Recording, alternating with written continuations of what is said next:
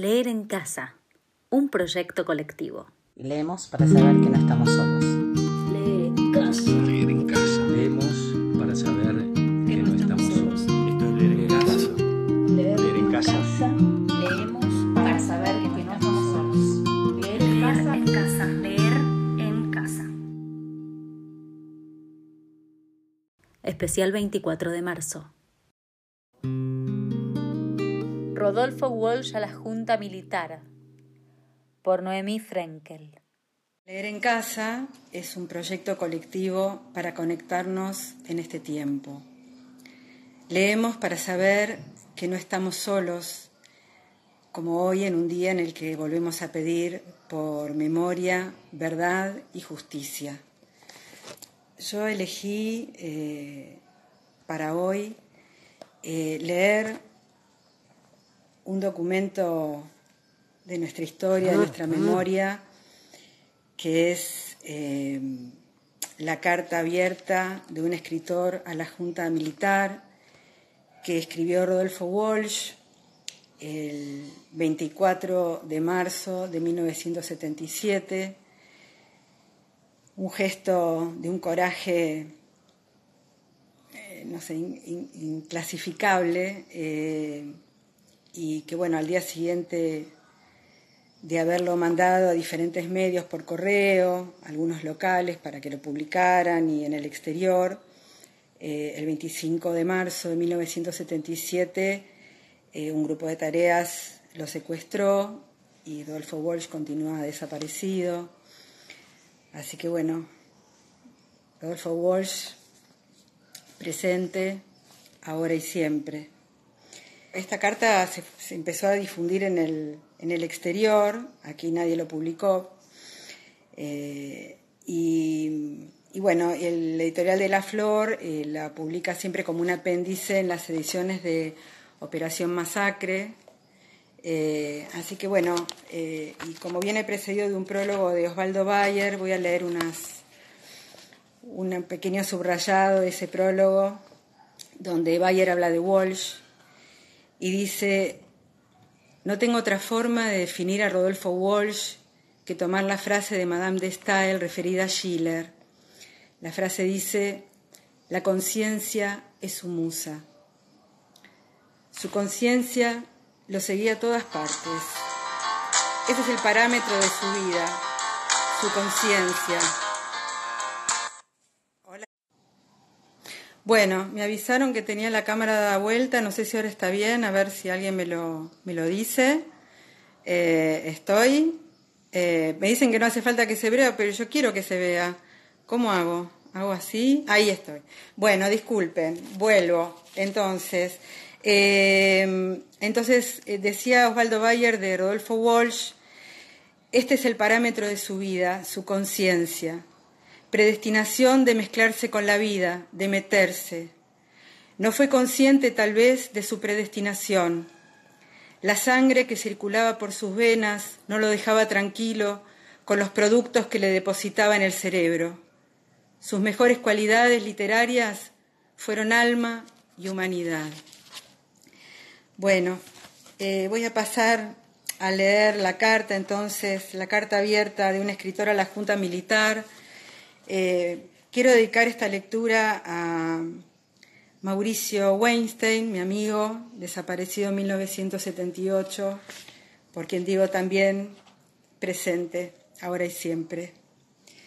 Bueno, yo condensé la carta abierta porque es, un texto muy largo, eh, condensé algunas cosas lo que pude, así que lo voy a leer con bastante ritmo para hacerle lugar a, todo lo que él pone, eh, a toda su vehemencia, a todo su compromiso para transmitir toda la información que increíblemente pudo recabar en el primer año de la dictadura, a pesar de, bueno, de toda la clandestinidad y el secreto con que se movía el terrorismo de Estado. Empieza así, dice, la censura de prensa, la persecución a intelectuales, el allanamiento de mi casa en el Tigre, el asesinato de amigos queridos y la pérdida de una hija que murió combatiéndolos son algunos de los hechos que me obligan a esta forma de expresión clandestina, después de haber opinado libremente como escritor y periodista durante casi 30 años. El primer aniversario de esta Junta Militar ha motivado un balance de la acción de gobierno en documentos y discursos oficiales, donde lo que ustedes llaman aciertos son errores, lo que reconocen como errores son crímenes y lo que omiten son calamidades. El 24 de marzo de 1976 derrocaron ustedes un gobierno del que formaban parte, a cuyo desprestigio contribuyeron como ejecutores de su política represiva y cuyo término estaba señalado por elecciones convocadas para nueve meses más tarde. En esa perspectiva, lo que ustedes liquidaron no fue el mandato transitorio de Isabel Martínez, sino la posibilidad de un proceso democrático donde el pueblo remediara males que ustedes continuaron y agravaron. Ilegítimo en su origen, el gobierno que ustedes ejercen ha restaurado la corriente de ideas e intereses de minorías derrotadas que traban el desarrollo de las fuerzas productivas, explotan al pueblo y disgregan la nación. Una política semejante solo puede imponerse transitoriamente, prohibiendo los partidos, interviniendo los sindicatos, amordazando la prensa, implantando el terror más profundo que ha conocido la sociedad argentina. 15.000 desaparecidos a un año, ¿no? Él logra recabar este, este número. 10.000 presos, 4.000 muertos, decenas de miles de desterrados son la cifra desnuda de ese terror. Colmadas las cárceles ordinarias, crearon ustedes en las principales guarniciones del país virtuales campos de concentración donde no entra ningún juez, abogado, periodista, observador internacional. El secreto militar de los procedimientos, invocado como necesidad de la investigación, convierte la mayoría de las detenciones en secuestros que permiten la tortura sin límite y el fusilamiento sin juicio. Más de 7.000 recursos de habeas corpus han sido contestados negativamente este último año.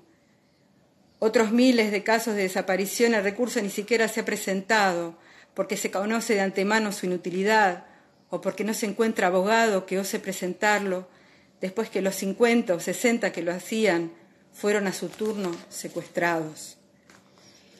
De este modo han despojado ustedes a la tortura de su límite en el tiempo.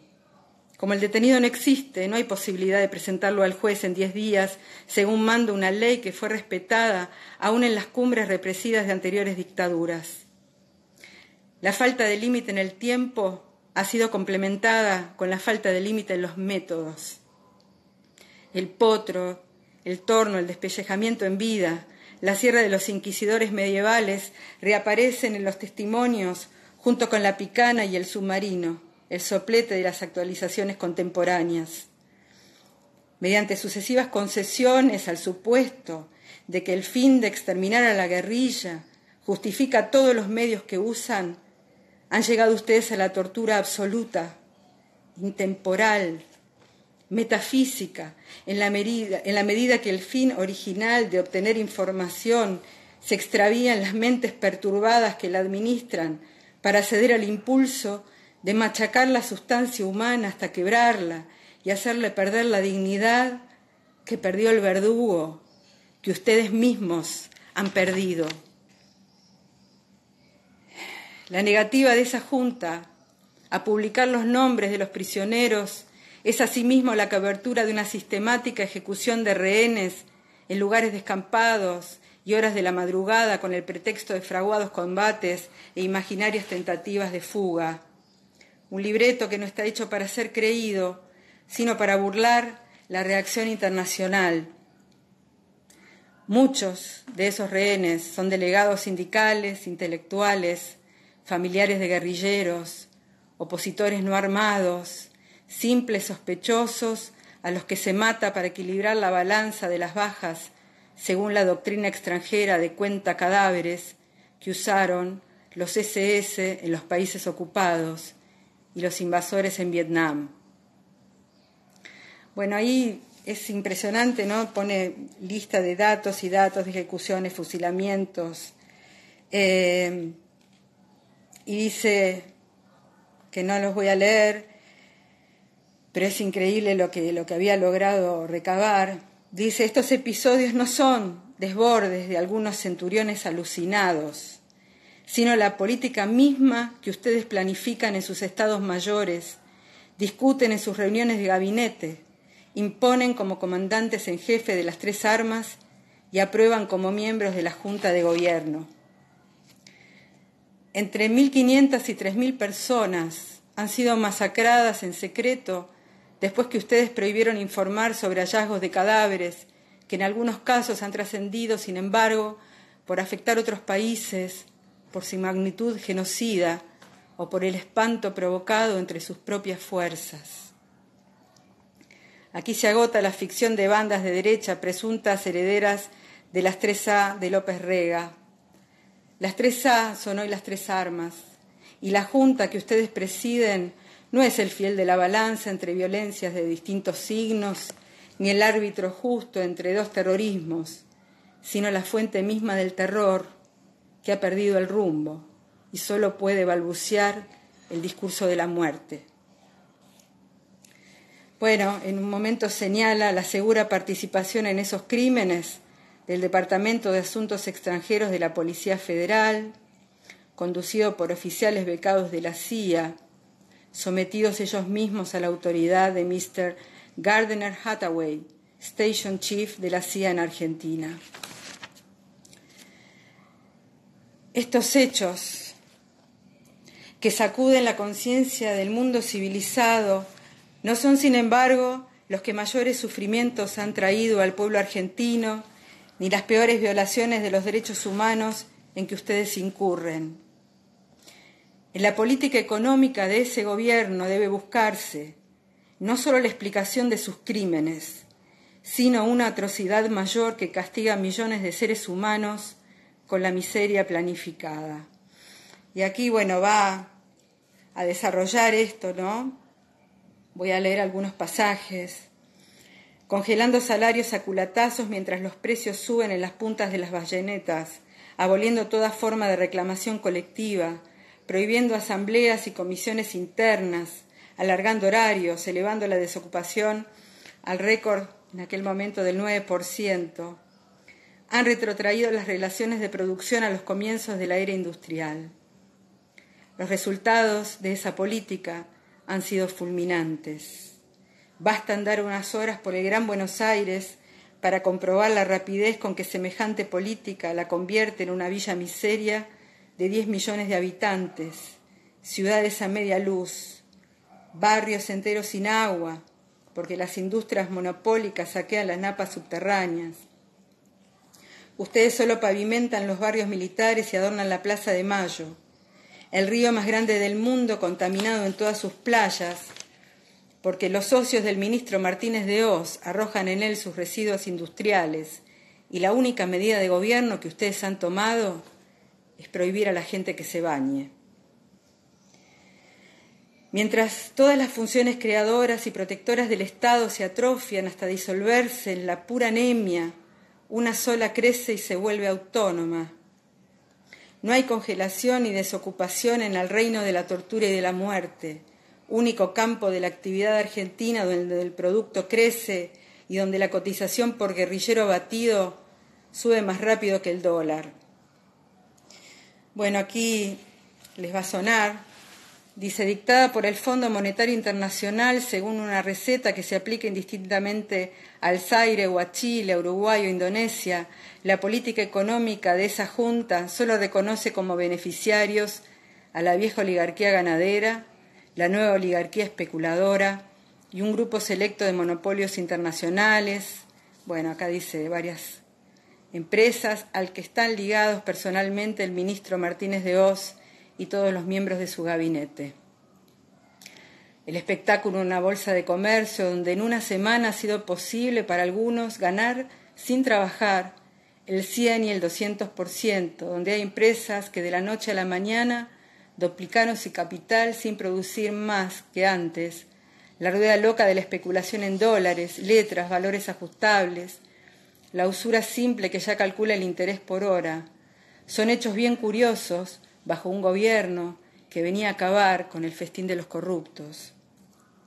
Rebajados los aranceles aduaneros, se crean empleos en Hong Kong o Singapur y desocupación en la Argentina.